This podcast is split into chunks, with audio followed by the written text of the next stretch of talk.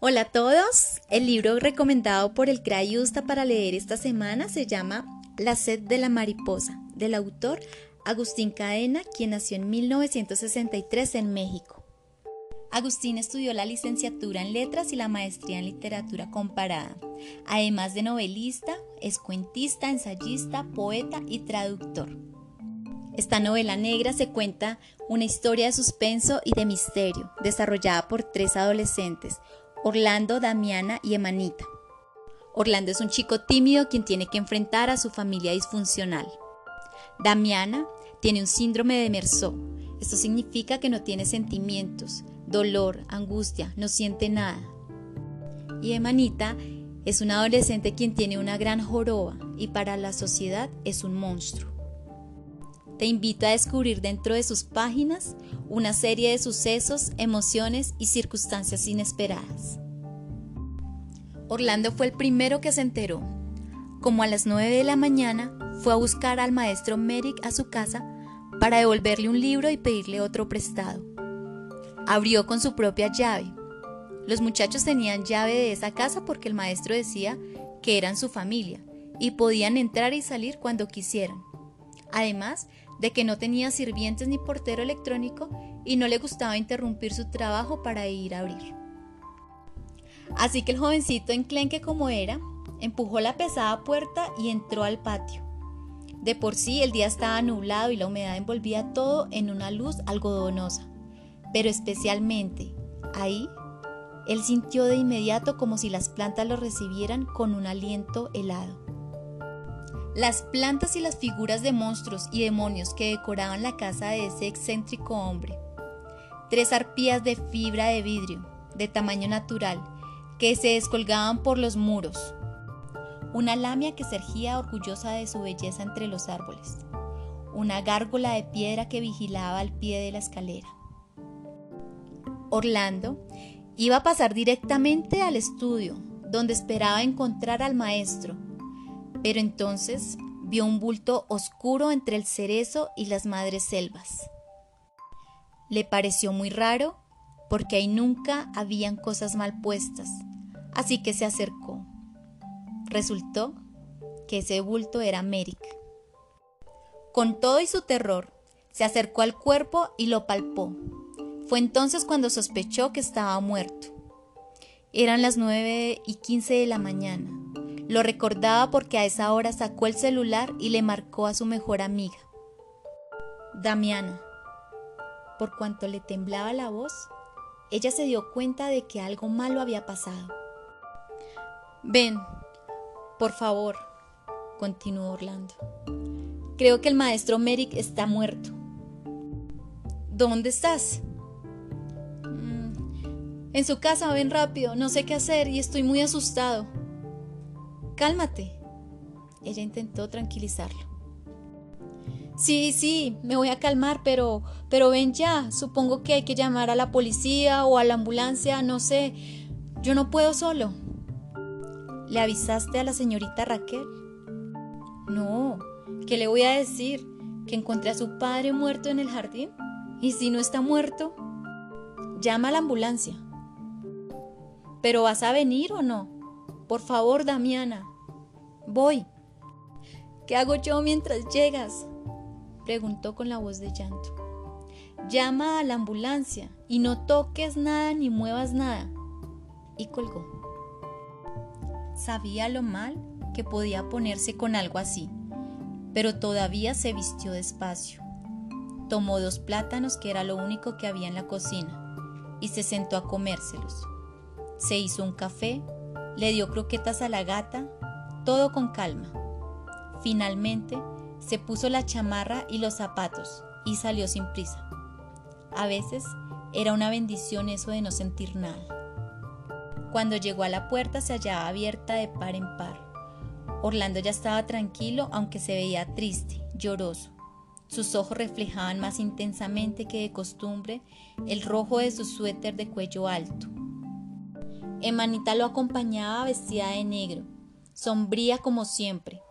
La ambulancia se había llevado a Merrick y la policía había acordonado con cinta amarilla la mayor parte del patio.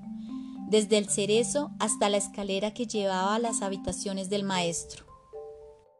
Habían varios agentes, unos vestidos de civil, otros con uniforme, unos tomaban medidas, otros fotografías, otros más hacían dibujos. Una mujer de bata embarraba algo en unos portaobjetos de laboratorio. Otra le hacía preguntas a Orlando, que a qué horas exactamente descubrió el cadáver, que si no lo había movido ni tocado para nada, que si no notó nada raro al, llegar a la casa. El chico estaba muy nervioso y los policías lo trataban con consideración. Cosa rara en esa gente, pensó Damiana. Son preguntas de rigor, le explicó la tipa policía. No estamos investigando ningún crimen. ¿No mataron al maestro? Él miró hacia una lejanía inexistente para no soltarse a llorar. No, el señor murió de un ataque al corazón. ¿En el patio? Al parecer salió en la madrugada por algún motivo, tal vez ya se sentía mal y quiso buscar ayuda. ¿Entonces no lo mataron? repitió el chico con cierto alivio.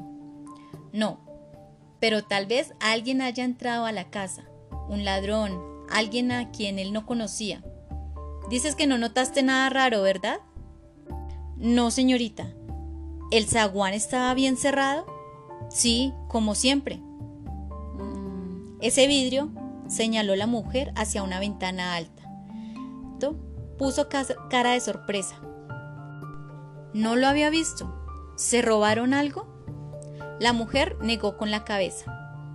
A Emanita y a Damiana también las interrogaron por separado. A Damiana le preguntaron cuándo fue la última vez que vio al maestro que porque Orlando tenía llave de la casa, no sabían que las chicas también. ¿Quiénes más lo visitaban? Cosas como esas. A ella le divirtió todo ese circo. Además, la tipa era simpática. No era que a Damiana le diera ni frío ni calor la simpatía de las personas, pero a veces trataba de ver lo que le ocurría como si ella no fuera ella, como si fuera otra persona.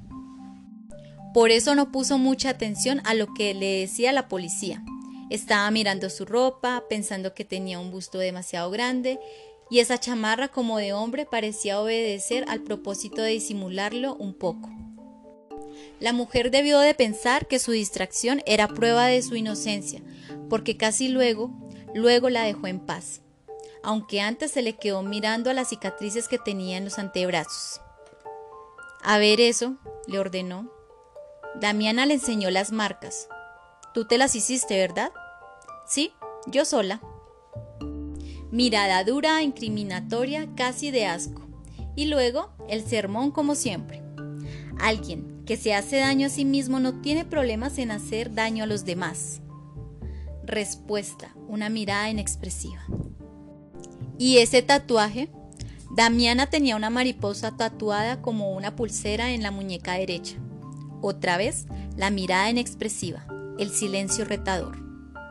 Está bien, vete ya. Pero Damiana no se fue, se quedó ahí, parada. La que se alejó fue la mujer porque la llamó un tipo de bigote de morsa. ¡Reina! Le gritó. ¡Venga, por favor! Casi terminaba todo eso cuando llegó Raquel. Era una ejecutiva o algo así, en un canal de televisión, la joven brillante señorita Merrick venía con un traje sastre gris debajo de un abrigo negro y se veía que había llorado, pero estaba tranquila. Preguntó quién era el jefe. El comandante alemán, le dijo una policía de uniforme señalando al bigotón. Raquel ni siquiera le dio las gracias, fue directo a hablar con el tipo ese. A los muchachos no los saludó, ni siquiera los miró, no estaba de buen humor. A sus ojos, esos chicos eran unos parásitos que se habían aprovechado de las excentricidades de su padre para sacarle dinero. Damiana le caía especialmente mal, como todos los vagos, y no le gustaba que Orlando se juntara con ella. Parecía un buen muchachito y solo se echaría a perder. A Emanita como que le tenía lástima por su condición. La muchacha padecía de un problema en la espalda, era jorobada. No se le notaba mucho si se estaba quieta, si se quedaba parada o sentada, pero una vez poniéndose en movimiento, se desplazaba de lado trabajosamente como una araña lastimada sufriendo. Con sus faldas largas, negras y su bastón de anciana, siendo una adolescente. Así se da inicio a una historia de misterio y de suspenso. ¿Quieren saber quién mató al profesor Merrick? Te invito a consultarlo en los recursos electrónicos del Crayusta, especialmente en el libro. Recuerda, en esta cuarentena la mayor compañía es la literatura. Crayusta en casa.